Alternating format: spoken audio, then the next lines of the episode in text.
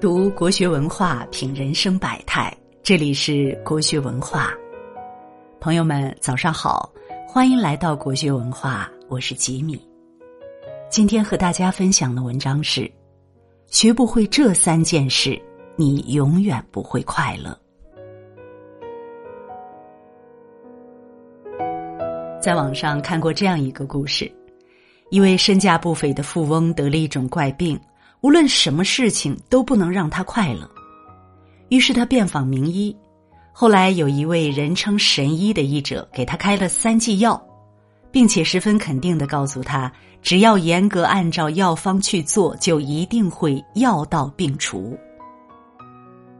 富翁将信将疑的打开第一剂药方，只见上面写道：“请暂时放下一切，到一处清静的海滩上，每天静躺三十分钟。”连续二十一天，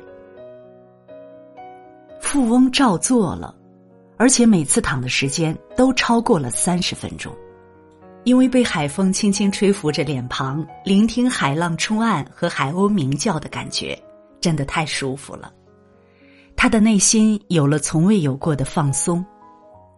接着，他打开了第二剂药方，只见上面写着：“请把五条小鱼送回大海。”连续二十一天，虽心有疑惑，但他依然照做。他惊喜的发现，每次被他放生的小鱼都要在他面前徘徊一阵，才恋恋不舍的游走。长久厮杀在生意场，把求利当成唯一目标的他，感觉自己的心一下子变得柔软了。第四十三天，他又打开了第三剂药方。请找一根树枝，在沙滩上写下所有不满和怨恨的人和事。但他才刚刚写完，一个海浪上来，他写了好一阵的字，就一下子被海浪全冲没了。无数个夜晚都让他辗转难眠，心有戚戚的那些前怨旧恨，仿佛也在那一刻都消散的无影无踪。他忽然顿悟。泪流满面，内心感觉到从未有过的轻松和愉悦，他的病也很快就不治而愈。看完这个故事，我被深深触动了。一直以来，我们都在追寻快乐，但生活在这尘世的我们，真的快乐吗？其实，我们每个人都是这个故事里的富翁，被目标禁锢，被欲望裹挟。被过往牵绊。读完这个故事，我们才恍然大悟：人生学不会休息、付出和放下，你将永远不会快乐。学会休息，才能走好长路。狼图腾里说：“身体是生存的本钱，休息是狂奔的前奏。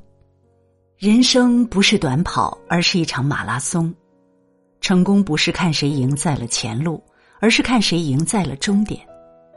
如果一开始就拼上了自己的全部力气，把所有的精力元气都消耗殆尽，那么就算最美的风景就在不远处，你也没有丝毫力气去靠近欣赏它。现代社会的节奏真的太快了，以前车马书信都很慢，如今被电子产品裹挟的我们每一个人。信息秒回，来信秒付。我们的大脑一直在高速运转，无数人在耳边说着：“你要一直努力。”每个人都变得焦虑，身体也在亚健康和疾病的边缘疯狂徘徊。美国著名心理学家艾玛·塞帕拉曾发现过一个让他十分震惊的现象。集中了全美乃至全世界精英学生的斯坦福大学，却有着极高的自杀率。在他看来，那些不断向人们施加压力、散播焦虑的行为，其实都是在鼓励人为了长期成功而牺牲短期幸福，但结果却让人们距离未来的成功越来越远。他深刻的指出，会休息的人才会成功。实际上，会休息是一种能力，是你实力的一部分。就像比尔盖茨钟爱桥牌，巴菲特迷恋乌克丽丽，村上春树热爱跑步，马云喜欢打太极。会休息的人，才能找到最适合自己的休息方式，从而迈向更大的成功。张志凯曾说：“善待自己可以成为日常的练习，而学会休息，正是一个人善待自己最基本也最重要的方式。”学会付出，才能感受幸福。道德经里讲：“将欲取之，必先予之。”我们总是想得到更多的金钱、名利，更多的权势、地位，更多的爱和满足，但扪心自问，我们真的能所求皆所愿吗？并不尽然。或许你也发现了，想要的越多，就越不满足，越感受不到幸福。巴尔扎克笔下的守财奴葛朗台，唯利是图的他一门心思想着获取，从不想付出。家里一年不买蔬菜和肉，哪怕寒冬腊月也不生火取暖。就连将死之际，神父来给他做法事，他看到镀金的十字架，还跃跃欲试的想抓在手里。这份想尝试，直接葬送了他的命。葛朗台的一生获财无数。但他却一点都不幸福，女儿妻子憎恨他，邻里同行讨厌他。可他的女儿欧也妮却乐善好施、慈爱悲悯。巴尔扎克这样描写他的人生。最后，他在这数不尽的善行义举的伴随下，走向了天国。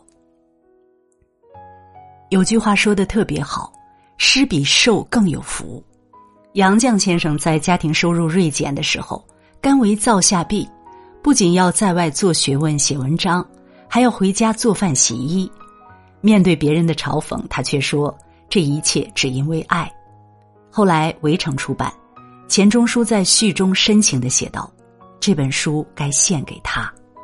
当你紧握双手，里面什么也没有；当你打开双手，世界就在你手中。你付出了尊重、理解，便会收获感同身受。”付出了谦让牺牲，便会收获懂得感恩。一个人付出了善，便会收获更多的善；付出了爱，才能得到更多的爱。学会放下，才能拥有轻松。柏拉图说：“如果不幸福、不快乐，那就放手吧。人生是一场负重的前行，那些积压已久的怨愤、悲伤。”那些无法重来的前尘往事，对于我们现在的生活，不仅毫无裨益，而且还会让我们的脚步更加沉重。很多时候，我们都会感觉自己的身上背负了太多，也承载了太多，我们深受其累，却难以释怀。其实，那些难以消除的怨恨和不满，那些无法改变的既往前尘，都是束缚自己的绳索。与其被缠绕禁锢，不如挣脱绳索，脱身而行。SOHO 中国董事长潘石屹因为父亲曾被打成了右派，一个当老师的远房叔叔也因此欺负他，总是提着他的衣领，命他到讲台上罚站。这些事给潘石屹带来了不可逆的伤害，他的委屈和懊恼积满了整个童年。后来，潘石屹在文章中写道。我把心里一直记恨的人列了一张清单，这其中伤害我最深的人是我的一位远房叔叔，我记恨了他三十四年。被仇恨充斥着内心的潘石屹，虽然事业做得很成功，但他一段时间以来都始终感觉不到快乐，直到他亲手烧了那张清单。他说：“当我做完这些事，走到长安街上，下午的阳光十分明媚。”大街上每个人都笑容灿烂，我有种大病初愈的感觉，是那么的放松愉悦，我解放自己了。大张伟曾在吐槽大会里说：“别总以为拿起武器就是勇敢，放下武器就是懦弱，因为拿起的时候你使劲就可以，但放下才是真功夫。很多时候放下并没有想象中轻松。”但生而为人，能够放下，却是一种非常难得的修养和能力。一个人真正学会放下的那一刻，也就实现了对自己的自我救赎和成长。《银魂》里说，有时候我们明明原谅了那个人，却无法真正快乐起来，那是因为你忘了原谅自己。生而为人，快乐与否，很多时候都无关他人，而只关乎自己。学会原谅自己，善待自己，你才会快乐。因为余生不长，你太珍惜。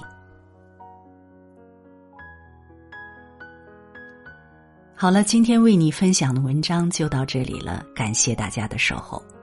如果你喜欢国学文化的文章，请记得在文末点一个再看。也欢迎您留言并转发，让我们相约明天。愿国学文化的声音伴随着你的每一个清晨。